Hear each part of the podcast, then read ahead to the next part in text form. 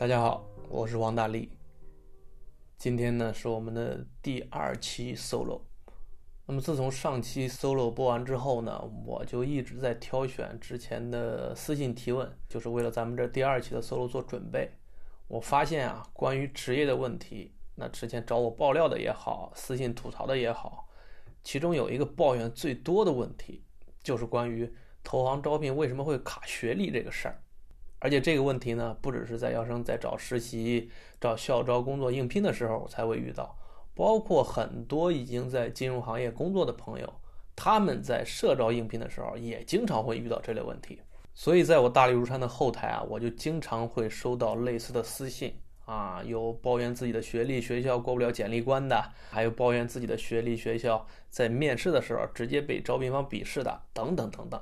那这个问题呢？如果简单点回答，其实确实很简单，就是因为想来投行的人多啊，想来金融行业的人多，竞争者激烈所导致的。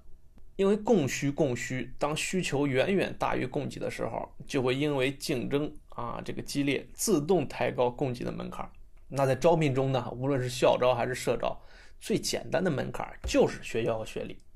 但是如果真想搞清楚这个问题的答案，光凭这个简单的说法，我相信有很多朋友，特别是年轻的朋友，是很难理解这个问题为什么会出现在我们金融行业的。比如看起来啊，校招和社招都存在这种现象，但其实每一种出现的情况就是不一样的，出现的原因呢，其实也不尽相同。那么今天这个 solo 呢，我就来给咱们一个一个的分析啊，看看真实的原因到底是什么。先来看校招的情况。我之前呢，在小红书上做直播答疑的时候啊，恰好回答过这个问题，所以今天我就不在这个博客 solo 里重复了。我会把我当时的直播录音啊，直接在这个博客里边放出来，大家听听就好了。一方面也省事儿了，不用再重复的跟大家聊了；另一方面呢，也让各位见识见识我的这个直播时候的临场反应，看看是不是跟力哥在播客上的表现基本一致。下边呢，请大家听一下我当时的这个直播回放。至于说你说这个卡本跟学历啊，因为这个事儿啊，其实说起来很讨厌，你知道吗？关于学历和学位和学校这些东西，都是人力资源部门定的。这个我也在书里边说过，其实说了很大的篇幅，就是业务部门和人力部门的要求有时候是矛盾的，或者说是我们侧重点是不一样的。我们业务部门招实习生也好啊，正式员工也好，看重的是你的能力。你过来能不能干活，对不对？你不论实习生也好，正式员工也好，你很优秀，什么学校什么，但你干不了活，谁要你啊？我们要的实际的，因为这个雇你们掏钱是业务部门给的，但人力资源部门呢，他负责招聘的，他又不懂业务，他又不知道你什么适不适合那样。即便说业务部门告诉人力部门说我有那些啪啪啪有什么要求，但人力资源部门他要负责整个公司啊，他不只是投行条件，他统一招聘的话。他不可能给你很细心的去看各个这个条件符不符合什么的，他必须筛出来几个可以量化的指标，来尽快的梳理筛选出来合适的进入面试的这个名单。那你对于学生来说，什么是量化？那就是学校、学历、专业呗，就这些呗。所以说这个东西肯定我们是无所谓的。人力部门他只能把这些当做一个筛选的这个要求。所以说，往往孩子们觉得卡学历什么东西，这也没办法。这是一个方面，另外一方面原因呢，就是确实卷啊，确实竞争很大，投行也好，卖方也好，大家来投简历实习，就是你的竞争者确实很多。那你竞争多，就说实话，我们比如说打个比方说，我们招十个人，可能有二十个人我们觉得都不错。正常来说，如果我们有二十个名额，那这二十个我们可能都会要招进来的。但没办法，我们只有十个名额，那怎么办呢？那只能从专业之外东西一些条件再进行筛选了，那可能就会选一些可以拿得出来的这量化的东西，就是学校学历、专业这些，这也是很现实的一个问题。但主要原因就是两个。以上呢就是校招的情况，那下面呢，我在咱们这个 solo 里边啊，跟大家具体讲一讲社会招聘中的卡学历现象。当然了，下边要说的内容啊，其实也是出自我之前一篇私信的回答文章。回头呢，我会把这篇文章的链接也放在 solo 的简介里边，大家愿意看文字呢，也可以直接去点这个链接去看文字。首先，社会招聘里的这个卡学历现象有肯定也是有的，就像我那个社招组织大猎如山里的成员，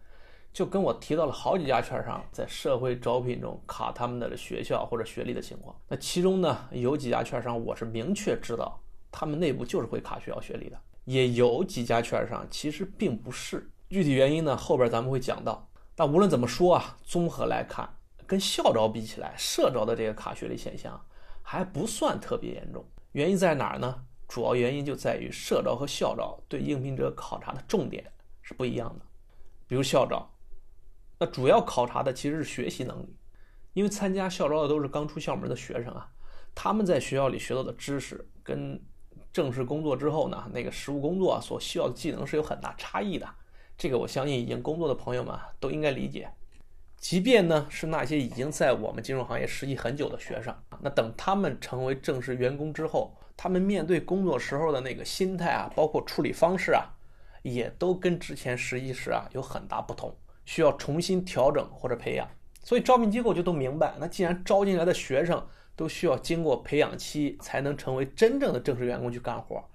那么招聘机构在对应聘者的考察的时候呢，就会以他们的学习能力为主，因为学习能力越强的人，他所需要的这个培养期就会越短，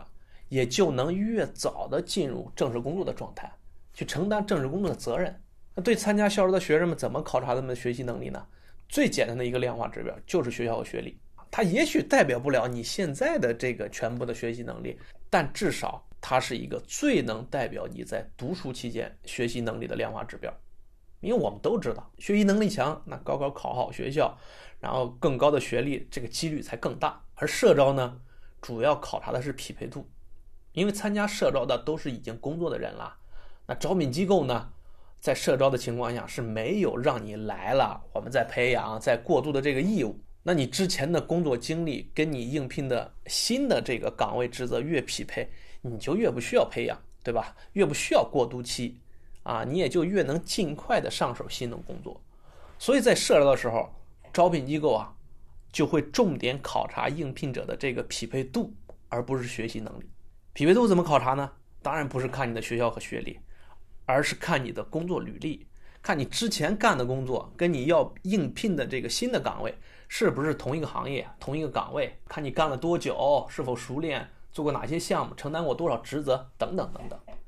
这其实呢也是社招跨行难跨的原因，因为跨行者的匹配度啊，他就不如在行业内跳槽的人所具备的匹配度。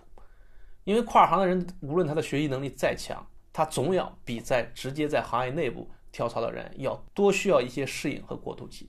所以大家可以自己品品。那社招去考察学校和学历还有实际意义吗？甚至大家都可以直接去问一问招聘的业务部门，有几个是真心想卡应聘者的学校学历的？至于为什么社招里边还会有卡学历的情况出现，我觉得呢，主要有以下两个原因：是人力部门或者机构在卡，这没什么不能说出来的啊。特别是我们金融行业里边。那有些机构在社会招聘的过程中啊，人力部门的这个权利，或者说机构内部的这个规定的权利，就是远远大于业务部门招聘的需求，啊，业务部门看到的应聘者，即便是业务部门愿意用自己未来的收入去培养他们，去付出这个成本，但有些情况仍是拗不过机构内部对学校学历的这个硬要求，很多业务部门对此也很无奈，但这就是现实。第二呢，是应聘者的能力和水平不够。学校和学历其实只是拒绝的理由。刚刚说的第一种情况呢，其实是少数，至少在我们券商这个投行领域里边是少数。因为投行一直都是一个直接创造收入的前台岗位。那在券商这个市场化的行业里，能直接创造收入的岗位，其在内部的声音呢就可以更大，因为业绩决定声音啊。